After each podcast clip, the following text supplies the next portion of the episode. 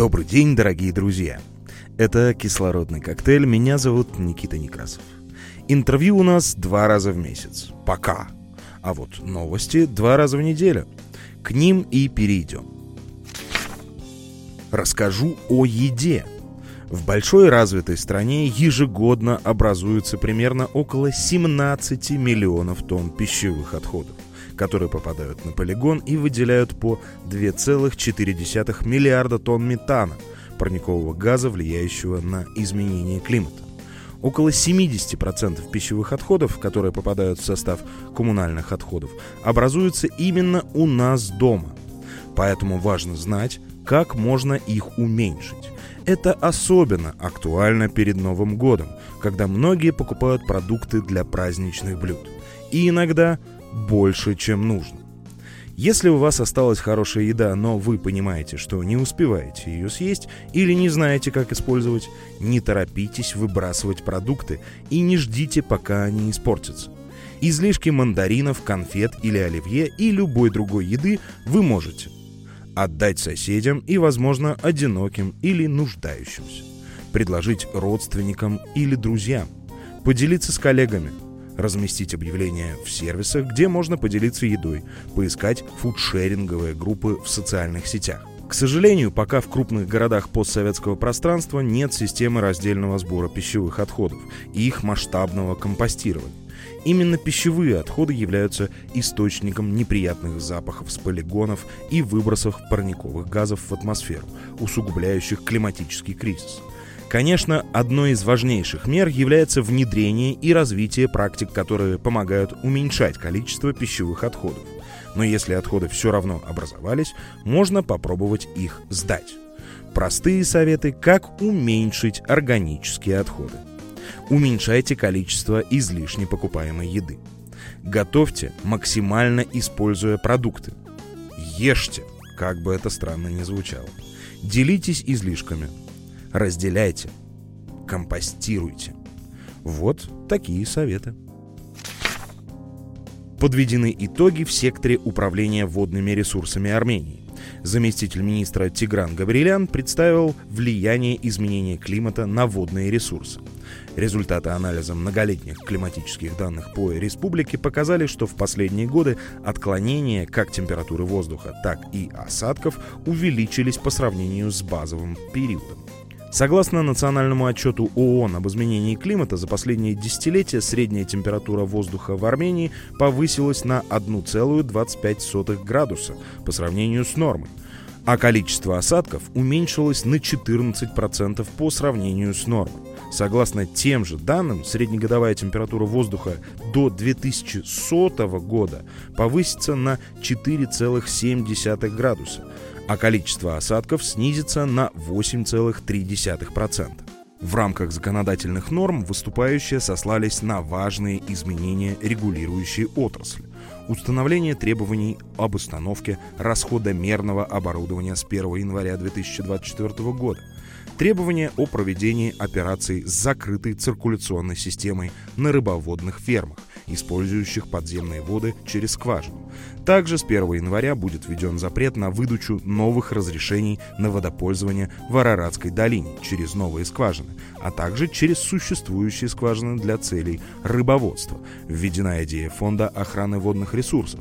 Принят порядок выдачи разрешения на водопользование, согласно которому процесс выдачи разрешения на водопользование станет более понятной и общедоступной процедурой в соответствии с требованиями, определенными кодексом.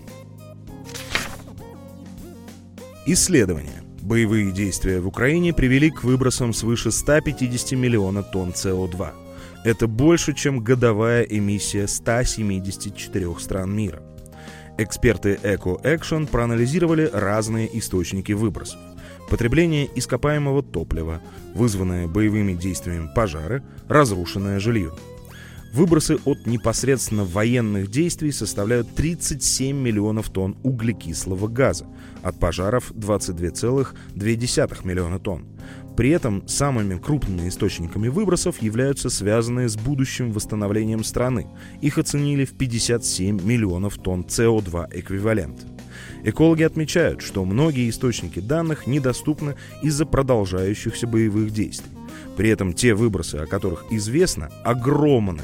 150 миллионов тонн СО2. Это больше, чем годовая эмиссия 174 государств мира, в том числе Бельгии, Чехии, Швейцарии и Австрии. В прошлом выпуске в конце у меня была мимимишная новость про шерстяных ежей. Сегодня не позитивная, а скорее правильная, рекомендательная. 10 экологичных подарков на Новый год. Начнем. Растения. Это отличные подарки. По сравнению со срезанными цветами, для выращивания которых используются удобрения, а также ресурсы тратятся на логистику и упаковку, горшечные растения обычно более экологичны. Чтобы еще сократить негативный эффект, выбирайте цветы местных производителей или на рынках. Также можно подарить семена или экологический чистый горшок для растений. Чашка для кофе с собой – если ваш друг любитель кофе, то ему точно нужна многоразовая чашка. Во-первых, это простой способ сократить отходы. Во-вторых, часто за это дают скидки, так что можно еще и сэкономить. Эко-чехол для телефона. Чехлы для телефонов очень полезны, так как они помогают защитить мобильные телефоны от повреждений, тем самым продлевая им срок службы. Но часто они сделаны из пластика плохого качества и быстро портятся. Обратите внимание на чехлы из переработанного пластика или бамбука. Это будет более экологичной альтернативой привычному пластику. Книга об экологии. Книга, как известно, лучший подарок. Особенно, когда она рассказывает про экологические проблемы, об устойчивом образе жизни или просто о природе.